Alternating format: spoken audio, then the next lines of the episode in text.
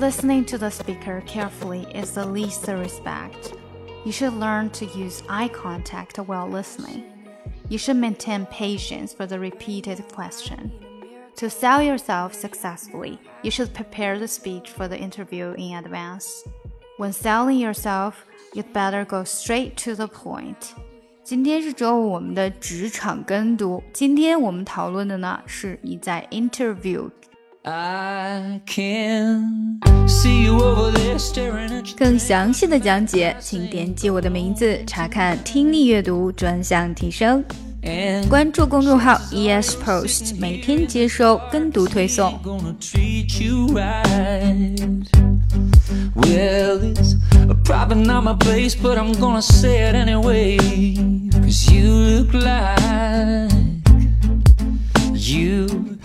Hadn't felt the fire, had a little fun, hadn't had a smile in a little while.